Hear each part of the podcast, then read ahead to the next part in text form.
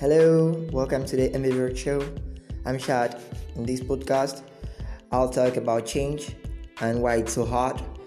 I'll also talk about taking action, embracing failure, and the daily challenges of a man stuck with an ambivert's mind. And uh, that's me.